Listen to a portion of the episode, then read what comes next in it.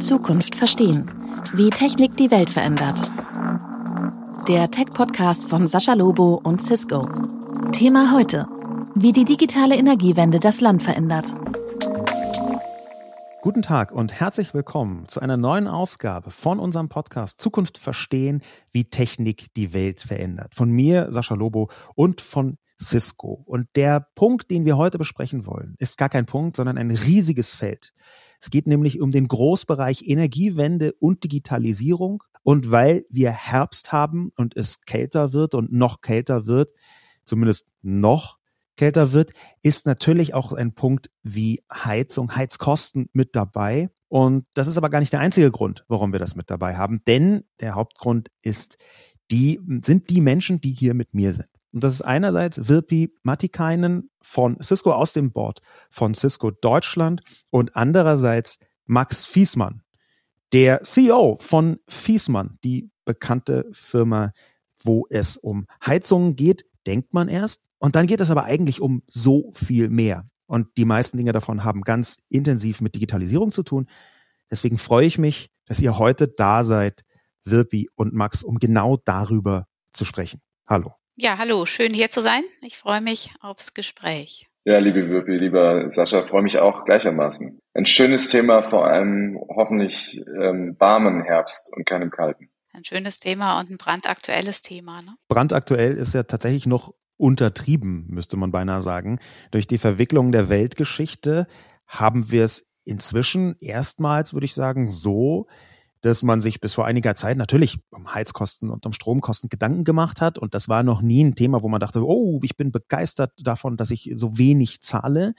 Aber inzwischen geht das in eine Sphäre hinein, die Kosten sowohl für Heizung wie auch für Strom. Das geht in eine Sphäre hinein, wo das ein gigantisches emotionales Thema geworden ist. Es ist hochpolitisch, es ist e-, extrem gesellschaftsrelevant, es ist super aktuell und was viele Leute jetzt auf den ersten Blick vielleicht nicht so sehen, es ist auch sehr, sehr digital. Max, wie ist denn deine Einschätzung der Lage, in der wir gerade sind und was die Digitalisierung da vielleicht leisten könnte? Ja, ich glaube, uns allen ist ähm, in den letzten Monaten nochmal bewusst geworden, dass es gewisse Dinge gibt, die wir vorher als selbstverständlich erachtet haben, äh, die es dann doch nicht sind. Äh, das eine ist äh, die Versorgungssicherheit, also das heißt auf der Energieseite ähm, und auf der anderen Seite die ähm, zur Verfügungstellung der richtigen Temperatur im jeweiligen Gebäude. Und wenn man das mal in Zeitraffer ähm, betrachtet, sich insbesondere die letzten Jahre anschaut, ich glaube, dann kann man äh, mit Recht sagen, dass in der Gesellschaft ein großes Umdenken stattgefunden hat, was den Klimaschutz betrifft, äh, dass man ein jeder Einzelne einen großen Beitrag leisten kann, nicht nur in der Mobilität, sondern vor allem auch, wie man sein Gebäude temperiert, also kühlt und heizt.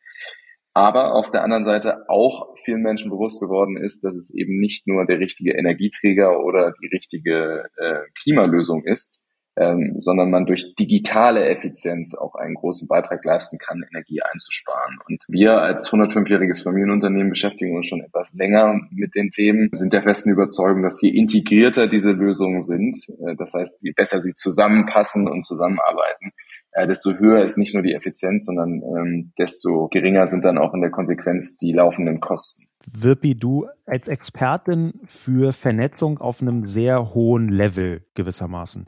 Du hast die Transformationen von schon ganz vielen Branchen begleitet, ähm, technologisch, inhaltlich und bis zu einem bestimmten Punkt natürlich auch gesellschaftlich und sogar philosophisch. Was ist denn deine Einschätzung davon, wie die Energiewirtschaft insgesamt jetzt digitaler wird? Was passiert da eigentlich gerade? Und hätte es eigentlich schon früher passieren müssen? Es hätte sicherlich früher passieren können und auch früher passieren müssen. Ähm, also ich bin tatsächlich der Meinung, Digitalisierung ist eine absolute Schlüsselkomponente in der Energiewirtschaft, aber vor allen Dingen jetzt auch in der Transformation, sprich in der Energiewende. Der Max hat es gerade eben angesprochen.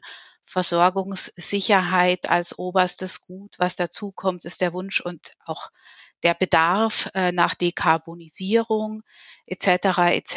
Das heißt, es ist ganz viel in Bewegung und äh, das Entscheidende ist die Kommunikation, die Schnittstellen, die Kommunikation letztendlich zwischen den beteiligten Systemen. Prozesskommunikation ist hier das Zauberwort, weil Dekarbonisierung ist nicht zu schaffen ohne beispielsweise erneuerbare Energien. Durch erneuerbare Energien wiederum entsteht eine hohe Dynamik in den Energieflüssen, sowohl auf der Erzeugerseite, aber als auch auf der Abnahmeseite. Ne? Und das Ganze ist nicht so vollständig planbar, wie es in der Vergangenheit war mit einer gewissen Anzahl, 150 in Deutschland, Grundlastkraftwerken ne, auf Basis fossiler Energie, auf Basis von Kernkraft. Die erneuerbaren Energien führen zu einer höheren Dynamik und erfordern dementsprechend auch Digitalisierung und Digitalisierung vor allen Dingen der Kommunikationsnetze. Max, du hast häufiger schon durchblicken lassen, dass aus deiner Sicht die Energiewende eigentlich nur digital funktionieren kann, dass Digitalisierung ein Schlüssel ist zur Energiewende. Möchtest du so ein bisschen an Wirpi anknüpfend das mal erläutern? Ja, ich glaube, am Ende müssen wir uns ja vor Augen führen, dass das Energiesystem in Europa oder in Deutschland äh, ja ganz viele Abhängigkeiten vereinfachen und, und managen muss. Und je mehr man davon äh, übersetzen kann in gewisse Form von äh, Heuristik oder äh, Automation, äh, desto einfacher wird's in der Handhabe, aber desto besser ist dann am Ende das auch das Ergebnis. Jetzt mal in einer ganz hohen Flughöhe. Mal sehr konkret für den Einzelnen. Ich glaube, wenn ich drüber nachdenke, wie ich mein eigenes, meine eigene Wohnung, mein eigenes Haus auf die richtige Temperatur bringe, dann möchte ich dort ja auch möglichst wenig Komplexität haben. Ja. Am besten sage ich einfach ein bisschen wärmer oder ein bisschen kälter.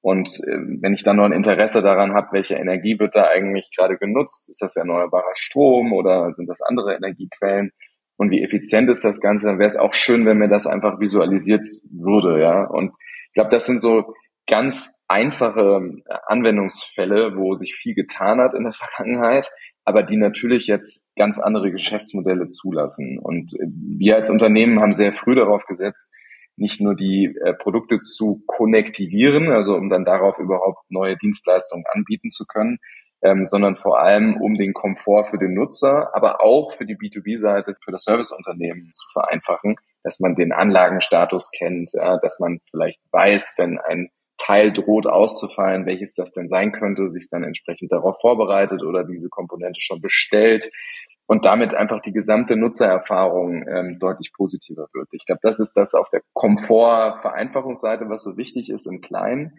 Aber wenn man es jetzt mal ein bisschen größer äh, sich anschaut, insbesondere für Deutschland in der Energieversorgungssituation, die wir gerade haben, dann muss uns einfach bewusst sein, dass in der Vergangenheit wir ein Energiesystem hatten, was sehr viel regelbare Leistungen hatte, vor allem fossile regelbare Leistungen und dazu Grundlastenergie, die auch ein Stück weit regelbar war mit einer gewissen Trägheit.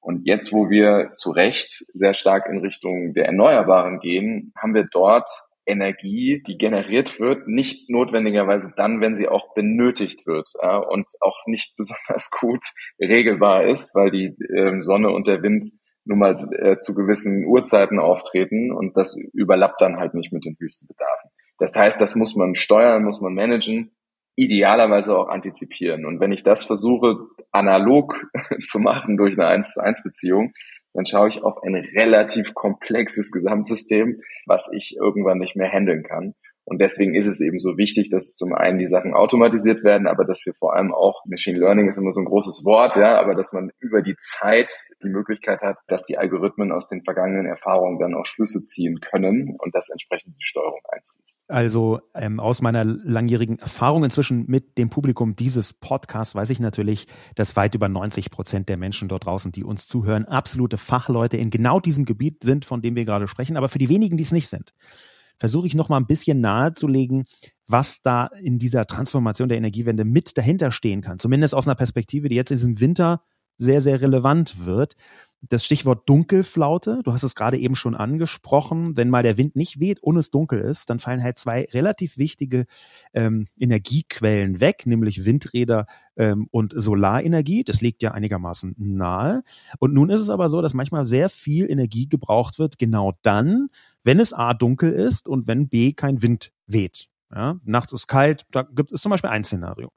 Ähm, und dann hat man bisher einfach gesagt, super, wir schalten Gas dazu. Und da gibt es eine, eine Sollbruchstelle, die ganz viele Leute vielleicht nicht so intensiv vor Augen haben. Und zwar einen gigantischen Unterschied zwischen Kohle und Gas. Früher war es nämlich so, dass die Kohlekraftwerke einfach immer gelaufen sind und haben zuverlässig Strom abge äh, abgeliefert. Und irgendwann hat man die ersetzt durch Gaskraftwerke, Schrittchen für Schrittchen. Ist ein bisschen vereinfacht erklärt, aber das hängt damit zusammen, dass Kohlekraftwerke nicht so leicht an- und ausgeschaltet werden können und Gaskraftwerke, die kann man quasi auf Knopfdruck hoch und runter fahren. Und deswegen ist diese große Gasabhängigkeit, die wir ja auch politisch gerade wahrnehmen in Deutschland, vorsichtig gesagt, diese große Gasabhängigkeit in Deutschland resultiert genau daraus, dass man angefangen hat, die Energiewende auf den Weg zu bringen und dachte, mh, hm, manchmal sorgt erneuerbare Energie für relativ viel Energie und manchmal plötzlich überraschend für sehr, sehr wenig. Und da kann man mit Gas viel besser gegensteuern als mit Kohle. Deswegen Abschied von der Kohle hieß dann auch Gas reinlassen. Ja, ich beziehe mich da übrigens auf eine Erklärung, die sehr interessant Peter Altmaier vor einiger Zeit mal im Internet, auf Twitter, um präzise äh, zu sein, abgegeben hat, als er sich rechtfertigen wollte, warum er als Energie- und Wirtschaftsminister, sagen wir mal, nicht unmittelbar dazu beigetragen hat, die Abhängigkeit in den letzten Jahren zu reduzieren.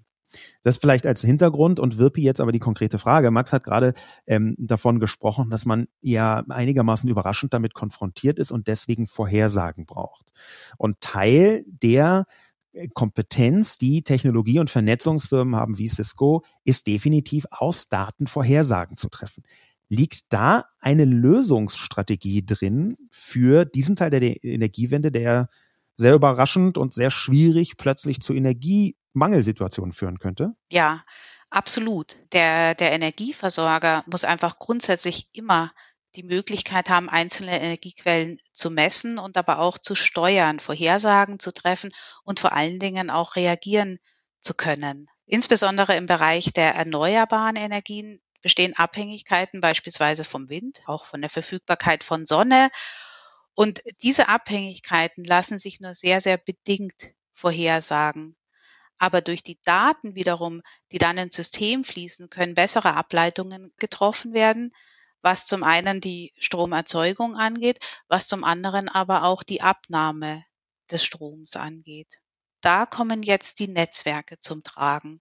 Kommunikationsnetzwerke sind hier die Basis, um genau diese Daten um Vorhersagen zu treffen, zu übermitteln. Und da ist es ganz entscheidend, wenn man auf diese Netzwerke guckt, wie zum einen verfügbar, aber zum anderen auch, wie sicher diese Netzwerke sind. Jetzt gucken wir nochmal auf die erneuerbaren Energien. Erneuerbare Energien in den Privathaushalten kommen überwiegend über sogenannte Ortsnetzstationen ins Stromnetz. Und diese Ortsnetzstationen sind mit der Mittelspannung verbunden. Das Mittelspannungsnetz wiederum ist an die Hoch- und dann wiederum an die Höchstspannung angeschlossen. Und je nachdem, wie viel dann beispielsweise ein Windpark oder auch ein Solarpark einspeist, wird diese erneuerbare Energiequelle direkt in eines dieser Netze auch eingekoppelt. Und insbesondere im Bereich der Ortsnetzstationen und der Mittelspannung fand aber bisher historisch bedingt keine, keine Einspeisung statt was sich aber jetzt durch die erneuerbaren Energien ähm, gewandelt hat. Und genau hier brauchen wir neue, brauchen wir moderne Kommunikationstechniken, die schwarzfallsicher, also sprich im Falle eines Blackouts, sicher sind und damit auch der Wiederanlauf des Stromnetzes gewährleistet ist. Hier beispielsweise wird das neue 450 Megahertz für Energieversorger aufgebaut.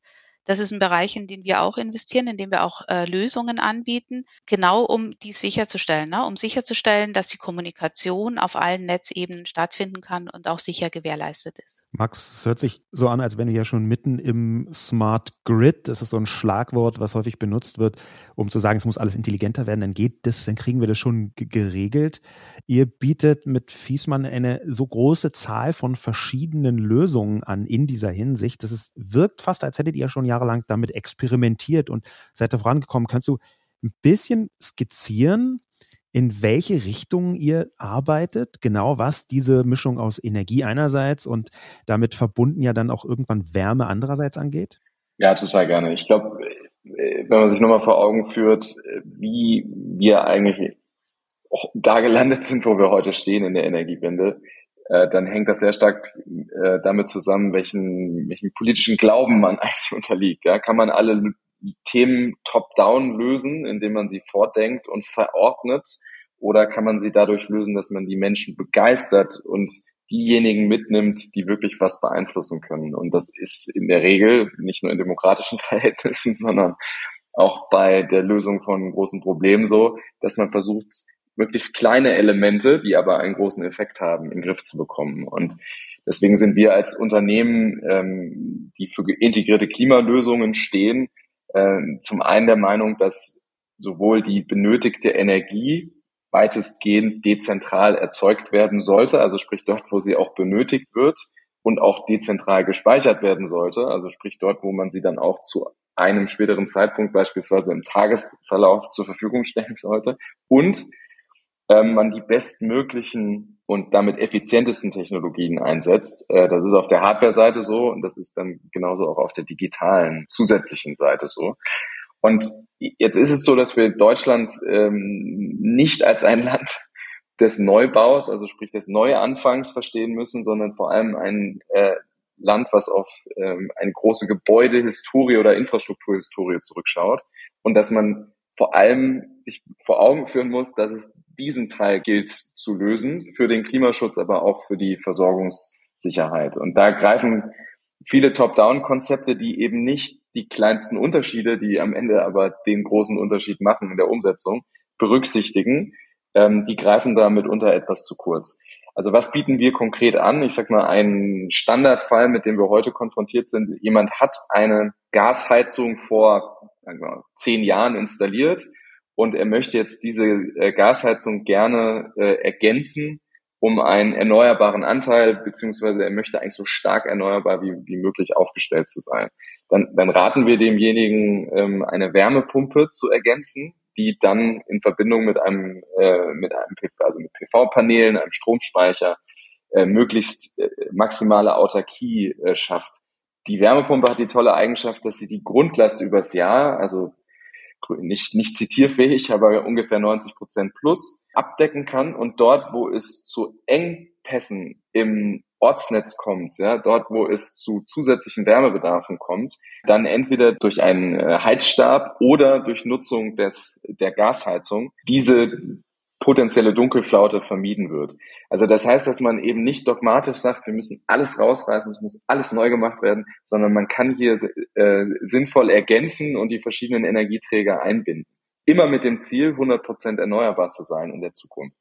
Das ist eine sehr, äh, wie soll ich sagen, ver, ver, verbreitete Lösung. Das gleiche auf den Neubau übertragen, dort würde man den Weg nicht mehr gehen, sondern da würde man komplett auf die Wärmepumpe setzen, ähm, um die um die Überleitung zum Digitalen zu machen, das muss natürlich gemanagt werden. Und vor allem in dem Moment, wo dann noch die Mobilität in Richtung E-Mobilität geht, muss auch die E-Mobilität entsprechend eingebunden werden, weil das Auto ein toller Stromspeicher ist, ja, aber genauso natürlich auch geladen sein muss, wenn man losfährt. Und da haben wir sehr viel Energie und, und Zeit investiert, dass wir das können, dass wir unseren äh, Nutzern unserer Produkte äh, und Lösungen äh, da den maximalen Komfort, aber auch die äh, bestmögliche Energieeffizienz anbieten. Die Frage muss, glaube ich, äh, äh, erlaubt sein. Kannst du ganz kurz nochmal skizzieren, was eigentlich genau eine Werbepumpe ist? Weil diese, der Begriff ist in aller Munde und wenn man dann die Leute fragt, was heißt es denn ganz konkret, was ist denn eine Wärmepumpe? Äh, dann ist die Antwort äh, nicht immer ganz so eindeutig, vorsichtig gesagt. Ja, ich glaube, der, der, die Begrifflichkeit Wärmepumpe ist schon äh, sehr speziell. Wir haben unsere erste Wärmepumpe 1979 äh, eingeführt und vorgestellt, als äh, damals der Ölpreis auf einem historischen Hochpunkt während der ersten Ölkrise war. Also das heißt, das Produkt gibt es schon länger und deswegen ist es schwierig, gegen diese Begrifflichkeit zu arbeiten mit einem Augenzwinker. Also am Ende kann man das sich vorstellen wie ähm, ein umgedrehter Kühlschrank. Ja? Im, beim Kühlschrank geht es darum, das Essen zu kühlen, also das heißt die Wärme aus dem geschlossenen Raum zu entziehen und an die Umgebung weiterzuleiten. Bei der Wärmepumpe ist es genau umgekehrt. Dort versucht man der Umgebungsluft die Wärme zu entziehen und dann auf das Gebäude zu übertragen. Und das, das Schöne an dem Prinzip, also geht weit zurück ja, auf Herrn Linde, das Schöne an dem Prinzip ist, dass das mit einer hohen Effizienz einhergeht. Also ich nutze eine Kilowattstunde Strom und ich bekomme dafür bei ausgereiften Produkten ungefähr dreieinhalb bis viereinhalb Kilowattstunden äh, thermische äh, Energie. Das, das heißt, heißt für, für den Verbraucher, für den Nutzer, dass er sehr viel aus der einen Kilowattstunde Strom rausholen kann, was jetzt ich sag's mal vorsichtig, in der Mobilität nicht ganz so der Fall ist, auch bei E-Mobilität nicht. Und das heißt, das gesamte Prinzip ist sehr einfach. Ich habe ein Kältemittel, das wird verdichtet und entspannt und durch die Veränderung des Aggregatzustands kann ich Wärme aufnehmen oder abgeben. Deswegen ist die Wärmepumpe auch in der Lage, im Sommer zu kühlen, neben der Funktion im Winter zu heizen. Das hört sich an wie eine eierlegende Wollmilchsau, Wirpi. Absolut. Und wenn man da mal so zuhört, na, dann denke ich, kann man dann noch mal weiter optimieren neben der Energieeffizienz der, der Wärmepumpe jetzt in dem Beispiel. Ne?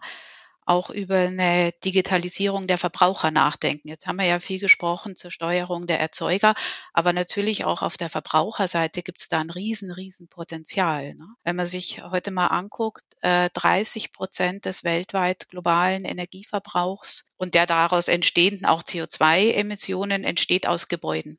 Das ist ein signifikanter, signifikanter Anteil. Gleichzeitig gibt es aktuell Erhebungen, äh, gerade insbesondere im Büroumfeld, dass 60 Prozent aller europäischen Bürogebäude während der Arbeitszeit nicht genutzt werden. So, und da spielt auch das Netzwerk natürlich eine extrem große Rolle. Und zwar nicht nur das Netzwerk als reine Konnektivität, sondern auch als Grundlage für intelligente Gebäude. Da lässt sich enorm Energie einsparen und zwar auch über Sensoren. Kannst du das mal illustrieren, wie genau das über Sensoren funktioniert, da äh, ja. Energie einzusparen? Ein Bürogebäude, das nur zu 60 Prozent oder zu 60 Prozent nicht ausgelastet ist, ne, erfordert jetzt keine Kühlung oder Heizung in jedem einzelnen Raum, sondern kann bedarfsgerecht gesteuert werden über Sensorik. Sensorik spielt da eine ganz, ganz große Rolle. Und wir beispielsweise haben diese Sensorik in unseren Video-Endgeräten und wir haben also Kunden, die allein durch diese Modernisierung der Infrastruktur mit Sensoriken bis zu 50 Prozent Einsparungen generieren konnten in den Energiekosten. Das ist also ein Sensor, der nimmt wahr, ob überhaupt jemand im Raum ist und wenn niemand genau. im Raum ist, schaltet die Heizung ab, also ganz, Richtig. ganz platt gesprochen. Der Sensor nimmt wahr, ist jemand im Raum, wie viele Personen sind im Raum, wie ist die Außentemperatur, muss ich heizen, muss ich kühlen, muss ich das, ist es, muss das Licht angeschaltet sein oder kann ich das Licht ausschalten? Das heißt also, da wird wirklich der Bedarf, der Verbrauch auf das absolute Minimum reduziert aufgrund dieser Sensorik. Ne? Und es werden eben nicht alle Flächen zwischen, weiß ich, 7 Uhr und 18 Uhr geheizt beziehungsweise äh, gekühlt, sondern es wird nur nach Bedarf geheizt, gekühlt, Lichter an oder ausgeschaltet. Das ist ein Riesenpotenzial neben der Effizienz der eigentlichen Heizung oder Kühlung. Ja, ich glaube, genau das ist die Herausforderung ja, im, im, Gebäudebestand. Wenn ich Gebäuden denken beibringen möchte, dann muss ich erstmal verstehen, wie die einzelnen Zustände in den Gebäuden sind. Deswegen ist Sensorik da äh, der Startpunkt. Auf der anderen Seite muss ich schaffen, dass die Aktorik, also die Dinge, die den Energieverbrauch beeinflussen können, natürlich auch einbindbar ist, also sprich konnektiviert wird. Und wenn ich das dann alles zusammenschalte, dann habe ich wahrscheinlich erstmal einen großen Data Lake, der sich schnell füllt mit vielen unstrukturierten Daten, die ich, ich dann über entsprechende Intelligenz nicht nur strukturiere, sondern vor allem dann auch nutzbar mache. Und ich, glaube, wenn man sich anschaut, was heute schon im Markt verfügbar ist, ja, ähm, und wie wenig von dem Potenzial eigentlich ausgeschöpft wird, dann hat das auch sehr stark, äh, hängt das sehr stark damit zusammen, wie die öffentliche Diskussion geführt wird. Ich sage das jetzt mal für unseren Sektor. Wir sprechen darüber, wie wir kurzfristig durch diesen Winter kommen und reden vor allem darüber, wie Produkte ausgetauscht werden können, die mit hohen Installationsleistungen verbunden sind und das gepaart mit der Tatsache, dass das Handwerk, also im Sanitär- und Heizungskontext, über Monate ausgelastet ist, nach vorne geschaut. Das ist ja aber gar nicht so schlecht für euch, ne? Oder? Also. Ja, ich, ich sag mal, das, das zusätzliche Potenzial ist dadurch jetzt nicht größer, ja, nur weil ich ja. sage, das, müssen wir tun. Sondern ich glaube, man muss sich dann eher damit auseinandersetzen, was kann man denn eigentlich machen, äh, was minimalinvasiv ähm, den Energieverbrauch senkt. Und da hilft natürlich, also jetzt auf gewerbliche Gebäude in, aus der Cisco-Perspektive übertragen, wenn ich es erstmal schaffe zu verstehen, welche Kurzfristhebel habe ich denn eigentlich, um den Energieverbrauch zu senken. Und eine Anwesenheit in Räumen ist man ein super Startpunkt, ja, um, ähm, um, um da nicht unnötig Energie zu verbrauchen. Aber ich kann das genauso auch auf das Eigenheim übersetzen, wo ich dann durch eine Einzelraumregelung äh, viel gezielter mein, mein Haus beheizen kann. Bei uns geht es sogar so weit, dass alleine die Geofencing-Funktion, also die Frage, ist jemand zu Hause oder nicht, ähm, unterschiedlichen Voraussetzungen äh, bis zwischen fünf und zehn Prozent des Energieverbrauchs einsparen kann. Ja, und dann gibt es noch die Möglichkeit bei Bestandssystemen über einen sogenannten hydraulischen Abgleich, also das heißt nichts anderes, als dass die ähm, einzelnen Heizkörper hydraulisch bestmöglich eingestellt sind. Ähm, das kann man automatisieren, das muss man nicht händisch machen mit den richtigen Lösungen, dass man dadurch nochmal fünf bis zehn Prozentpunkte einsparen kann. Und wenn, wenn ich das dann noch verbinde mit einer klugen Regelung, ähm, gut, dann bin ich fast bei den 30 Prozent, äh, die uns heute fehlen in der Gasversorgung durch das Ausbleiben des russischen Gases. Und darüber wird recht wenig gesprochen in der Öffentlichkeit.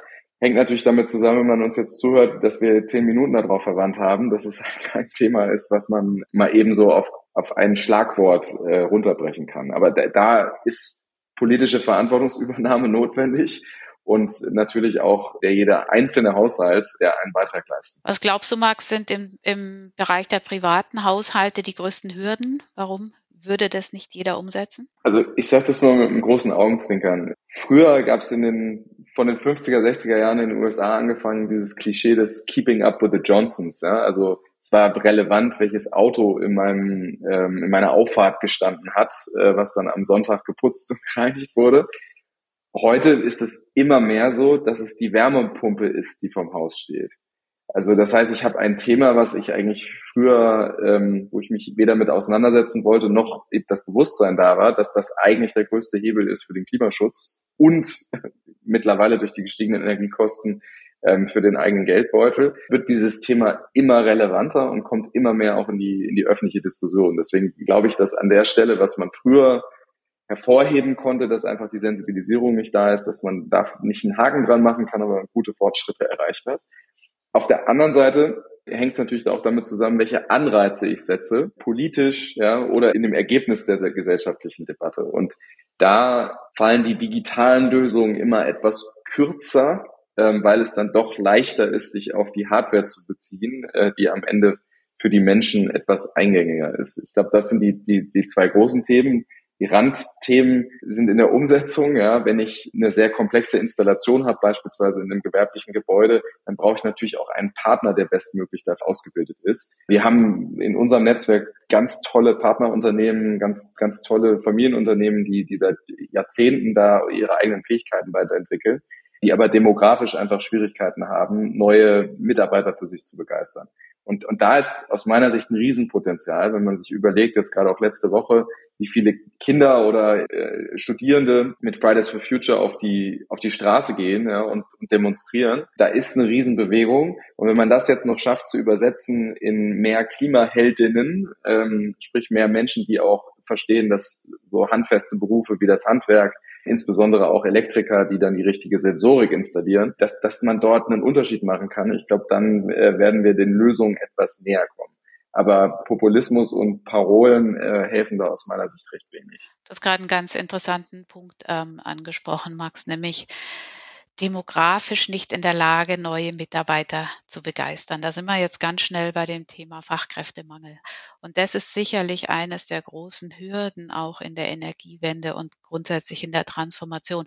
Und ich denke, auch da spielt aber die Digitalisierung ganz, ganz maßgeblich eine große Rolle. Über hybride Arbeitsmöglichkeiten, über Remote-Steuerungen kann man ganz maßgeblich auch dazu beitragen, dass die Demografie gar nicht mehr so die ganz große Rolle spielt. Die Demografie nicht, die Geografie nicht. Und dass man also in der Lage ist, wesentlich mehr Menschen in den Arbeitsmarkt zu bringen, nämlich genau in diese jetzt sehr stark fehlenden Bereiche. Ich kann, äh, kann das nur unterstreichen, dass die Digitalisierung dabei eine Rolle spielt. Sie spielt erstmal ganz banal eine Rolle, dass, dass es einfach das Berufsfeld interessanter macht.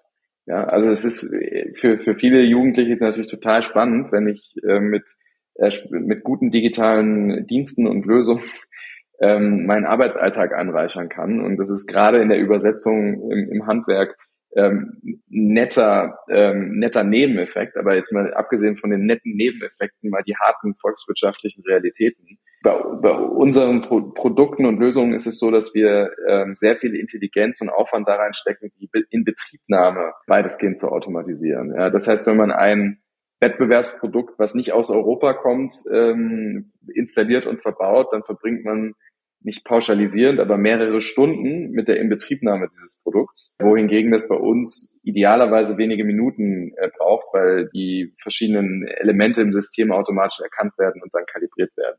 Da haben wir noch viel Entwicklungspotenzial, aber wenn man das jetzt mal vergleicht, dann habe ich natürlich die Möglichkeit, das, was ich vielleicht an zusätzlicher Kapazität nicht schaffen kann, äh, dadurch auszugleichen, dass ich einfach die verfügbare Kapazität effizienter nutze.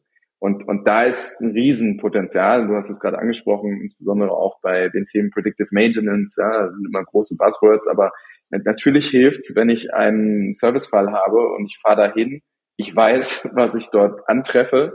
Ich kann mich darauf vorbereiten und äh, fahre nicht nochmal zweimal äh, hin und her zu irgendeiner Lagerstätte, sondern kann das wirklich beim ersten Mal beheben, das Problem. Das sind für uns volkswirtschaftlich, glaube ich, echte Produktivitätshebel. Man muss sie nur nutzen. Und bei uns ist es zum Beispiel so, dass wir unsere Partner, dass wir es wertschätzen, wenn sie unsere digitalen Tools einsetzen. Also wir heben das explizit hervor. Das gleiche gilt auch für Konnektivierung, ähm, dass, dass das ein wichtiges Element auch unserer partnerschaftlichen Zusammenarbeit ist. Und da muss man gar nicht transformieren, ja, sondern muss man einfach nur begeistern. Und die Menschen, wenn die Tools gut sind, erkennen dann auch den Mehrwert. Wir sind ja jetzt schon mitten in einer Mischung aus Smart Building und Smart Home gelandet wo also das, das Gebäude irgendwann klüger ist als ich und einfach viel, also wenn ich die Heizung steuere, ja, das ist zu Hause meine Aufgabe, für die richtige Temperatur zu sorgen, ähm, dann ist mein Ansatz leider bisher so ein bisschen one size fits all, weil die Heizung, die wir hier zumindest noch haben, nicht so feinjustierbar ist und so leicht feinjustierbar ist, wie wir uns das wünschen. Ein zentrales Thermostat und dann so Subthermostate in jedem Raum. Und äh, mir ist es viel zu anstrengend, das alles zu machen. Ich würde mir also wünschen,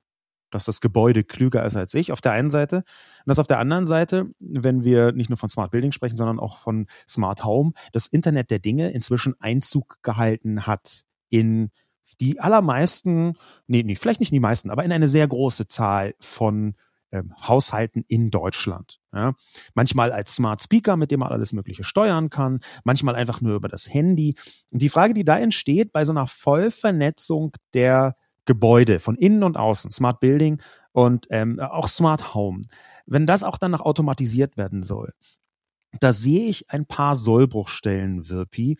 Und zwar eine fängt natürlich an mit, womit es immer anfängt, und das ist die Sicherheit. Ich habe mit vielen Leuten gesprochen, schon in den Anfangstagen von Smart Home und Smart Building Anwendungen. Und da gab es eine große Zahl von, vorsichtig formuliert, Sicherheitsbedenken.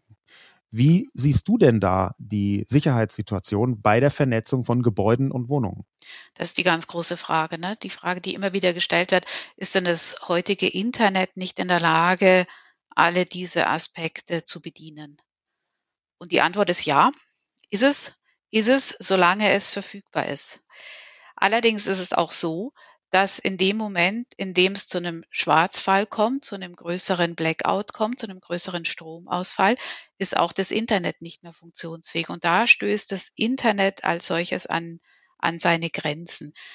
Die Kommunikation in der Energieversorgung muss auch in einem Blackout verfügbar sein. Ansonsten funktioniert nicht der Wiederanlauf der Netze. Ähm, das, ist, das ist die allergrößte Schwierigkeit. Das ja, man könnte das alles über das klassische Internet steuern. Es funktioniert auch hervorragend, solange eben das Internet verfügbar ist. Und da sind wir ganz, sind wir an dem Punkt Versorgungssicherheit. Und das ist auch genau der Grund, warum für Energieversorger andere Maßstäbe anliegen, was die Kommunikationsnetze angeht und was die Kommunikationssicherheit angeht. Ich hatte eingangs schon erwähnt, ein 450 Megahertz Netz, welches also hier für die Kommunikation genutzt werden kann, eliminiert diese Schwachstelle. Also man muss da ein Stück weiter denken für den Fall eines Blackouts oder für den Fall eines Stromausfalls. Entscheidend ist immer, die Kommunikation aufrechterhalten zu können in jedem,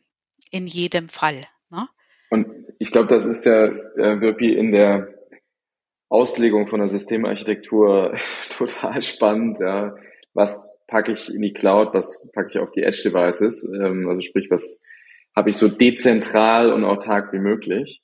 Und ich glaube, alles, was energieversorgungsnah ist, äh, bedarf der höchstmöglichen Resilienz. Ähm, und alles, was äh, Komfort und vielleicht auch effizienzsteigernd ist, äh, da kann ich vielleicht nochmal mit einem anderen, ähm, mit einer anderen Unsicherheit leben, so will ich es mal vorsichtig formulieren. Und das ist, glaube ich, der, der, der Zielkonflikt unserer Zeit. Ja? Die Bewegung, ähm, alles nur ähm, an Applikationen auf der Cloud zu haben, weil es dann skalierbarer ist, in Anführungsstrichen, ja, versus ähm, die Kosten und die Intelligenz in der Rechenleistung dezentral zu haben, ist gibt es noch kein, aus meiner Sicht gibt es kein Optimum, ja, weil es sehr unterschiedliche Entscheidungskriterien sind. Ähm, aber wie, wie du richtigerweise sagst, äh, wenn ein Teil meiner Sicherheit auch eine Form einer anderen Kommunikation ist, ja, also ich ähm, in parallelen äh, Infrastrukturen unterwegs bin, ähm, dann kann ich natürlich den Zielkonflikt für mich auch anders lösen, ja.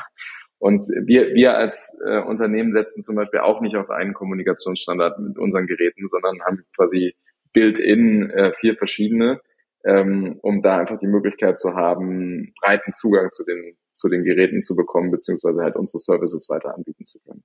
Es haben sich ja in dem Umfeld sehr stark IP-basierte Systeme als Standard etabliert, die offen sind auch, ne? wie du sagst, Max. Es gibt verschiedene Protokolle. So, der, das Risiko jedoch, das einhergeht mit dieser Offenheit der Systeme, ist das Potenzial für Hackerangriffe. Das ist natürlich auch ein ganz, ganz äh, wesentlicher Punkt, der berücksichtigt werden muss. IP-basierte Systeme können dürfen nur mit Cybersecurity-Maßnahmen in dem Umfeld zum Einsatz kommen. Und, und da ist es tatsächlich so. Ne? Wir können also nicht hier mit den gleichen Mitteln arbeiten, mit denen wir beispielsweise in der Bürokommunikation arbeiten, sondern wir haben also spezielle Firewall-Lösungen. Es, es braucht Firewall-Lösungen, die im gesamten Prozesskommunikationsnetz konstant eingehalten werden können. Nur dann funktioniert so ein Ansatz. Es benötigt Zero Trust Ansätze, also sprich jedes Gerät, jeder Nutzer, jeder zusätzliche Dienst innerhalb des Systems, außerhalb des eigenen Netzwerks wird geprüft. Es wird für jeden einzelnen Nutzer wird umfangreichend eine Authentifizierung durchgeführt. Es werden Rechte ähm, vergeben. Erst dann kann der jeweilige Nutzer auf das Netz zugreifen. Dafür braucht es spezieller Protokolle, die ja bestehen. Ne? Also so sieht ein Security-Konzept letzten Endes aus in der, in der Energieversorgung, das sich aber end-to-end, ne, end-to-end durchziehen muss, von der Einspeisung bis zum Verbrauch der Energie. Ich kann mich da übrigens genau in dem Kontext erinnern daran an eine Meldung aus dem Jahr 2013. Ich habe das eben nochmal ähm, recherchiert, im April 2013, um genau zu sein. Und da war ein, ein, ein anderer Hersteller betroffen von einer Sicherheitslücke, in dem ein Hersteller von Heizungen. Da war die Überschrift, die ich in verschiedenen Tech-Magazinen und sogar auch auf Spiegel Online gesehen habe, Heizungen können gehackt werden. Also jemand kann eine Heizung hacken. Und damals war das für mich so, so unvorstellbar, obwohl natürlich damals intern war ja den Leuten schon lange klar, das ist eine Softwaresteuerung und Software kann äh, prinzipiell ist immer anfällig und vernetzt, der ist recht. Aber für mich wirkte die Überschrift Heizung kann gehackt werden wirklich so ein bisschen aus heutiger Sicht würde man sagen, ja, jetzt muss ich mir überlegen, was ist denn absurd in dem Bereich? Ja, eine elektrische Zahnbürste kann gehackt werden. Ja, oder so ein, oder ein Vorhang, eine äh, Jalousie kann gehackt werden, wo man denkt, hä, das, das will nicht in meinen Kopf, dass das zusammengeht. Und das war 2013. Natürlich hing es damit zusammen, dass ich damals noch nicht jetzt den Einblick in diese Sphäre der Technologie hatte auf der einen Seite, aber auf der anderen Seite sehen wir ja immer mehr Bereiche, in denen eine Vernetzung zwar eine riesige Effizienzzugewinn darstellt, aber gleichzeitig die Resilienz, also die Widerstandsfähigkeit gegen alle mögliche Unbild, zum Beispiel Angriffe von außen, dadurch geringer wird.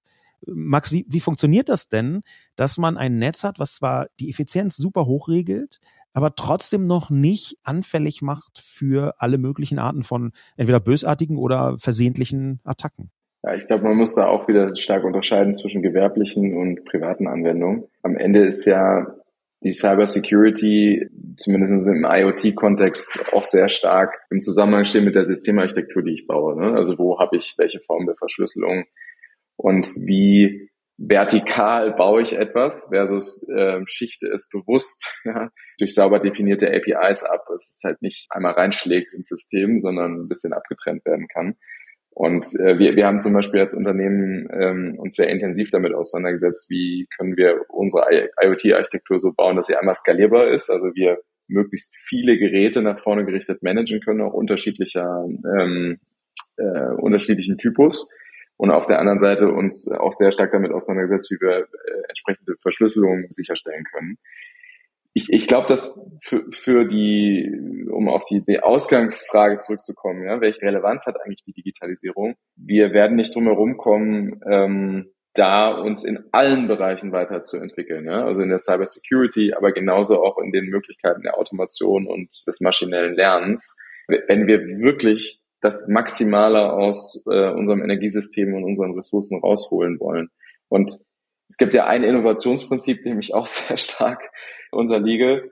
Ähm, wenn man wenig Ressourcen zur Verfügung hat, dann erreicht man meistens mehr, als wenn man viel zur Verfügung hat. Deswegen ist, glaube ich, diese Situation der, der Knappheit, ja, die, die wir, in der wir aktuell stecken, ist auch eine Riesenchance, ja, ist eine Riesenopportunität, um sich eben in der Breite bewusst zu werden, welche Komplexität wir aktuell haben, welche Aufgaben und Zielfunktionen, weil es wird ja auch in der Öffentlichkeit viel darüber diskutiert, sollte man den Klimaschutz jetzt runter priorisieren, ist das kurzfristig ähm, sinnvoll ja, oder ethisch vertretbar.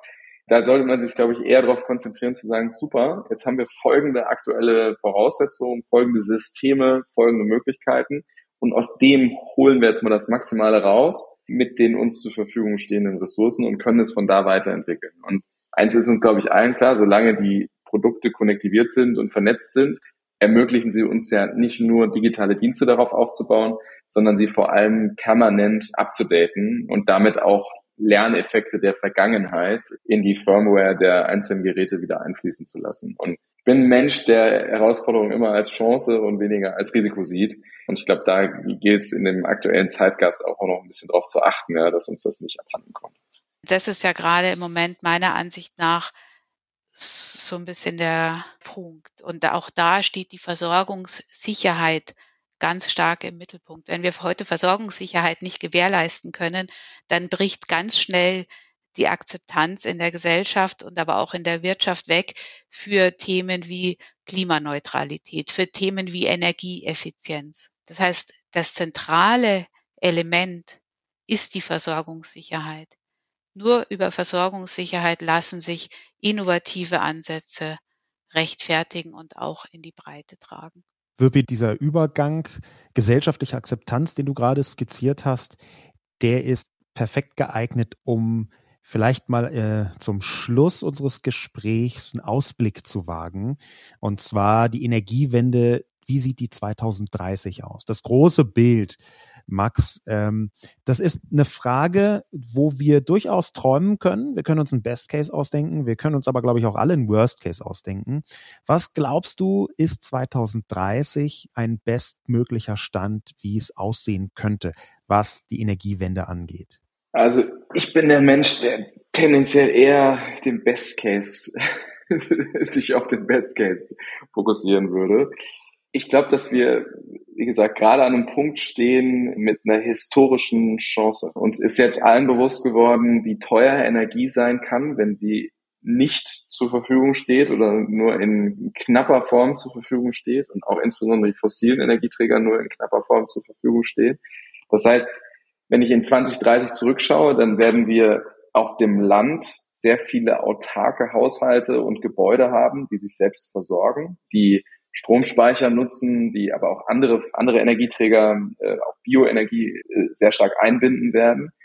Ähm, wir werden dadurch deutlich weniger Abhängigkeit haben vom Fortschritt des Netzausbaus. Auf der anderen Seite werden wir in den Städten sehr viel vernetzter in der Wärme, aber auch in der Stromversorgung äh, auftreten. Äh, das heißt, dass dort eben keine Einzellösungen mehr an vorderster Front stehen, sondern äh, viel stärker ähm, gebündelte Fernwärme, Kälteversorgung in Verbindung mit äh, entsprechend Smart Grids auf der Stromseite. Und ich glaube, dass wir in Europa eine Vorreiterrolle einnehmen müssen, gerade weil unser Energiemix aktuell so wenig resilient ist und so wenig Versorgungssicherheit äh, widerspiegelt, aber auch, ähm, weil viele der Lösungen aus Deutschland kommen und damit wir auch eine geopolitische äh, Chance haben, nämlich geopolitisch unabhängiger zu werden, als es heute der Fall ist. Und deswegen schaue ich eigentlich äh, sehr positiv nach vorne, weil die Mischung aus der richtigen Hardware-Innovation äh, gepaart mit den richtigen digitalen Diensten heute schon vorhanden ist. Es gilt nur noch, die zu skalieren und das Ganze weniger top-down zu denken ähm, in, in großen Bahnen, sondern den Einzelnen davon zu begeistern, einen Beitrag zu leisten. Und ich glaube, dann äh, kann man sowohl aus Klimaschutzperspektive als auch aus Versorgungssicherheitsperspektive nach vorne schauen. Also ich sehe das sehr ähnlich. Ich glaube, die aktuelle Entwicklung trägt dazu bei, dass sich die Transformation in Richtung Best Case beschleunigt. Energie hat eine ganz andere, hat einen ganz anderen Stellenwert ähm, in der Gesellschaft.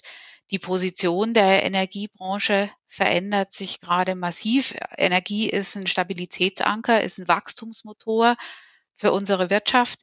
Und die Entwicklung in Richtung Best Case, in Richtung Dekarbonisierung, in Richtung dezentrale erneuerbare Energien wird aus meiner Sicht ganz stark beschleunigt. Auch diese, die, der Bedarf, Abhängigkeiten zu reduzieren, beschleunigt aus meiner Sicht die Entwicklung in Richtung Best Case. Also ich bin auch sehr zuversichtlich. Ich denke, es ist eine Riesenchance, die allerdings mit Versorgungssicherheit einhergehen muss, um Akzeptanz zu finden. Wenn wir von Versorgungssicherheit sprechen, wenn wir jetzt auch vom kommenden Winter sprechen und von 2030 gleichzeitig, dann haben Wirpi ähm, mir vorher Worte von Max sehr eingeleuchtet, dass in der Bevölkerung dort draußen die Chancen der Software noch viel zu wenig gesehen werden.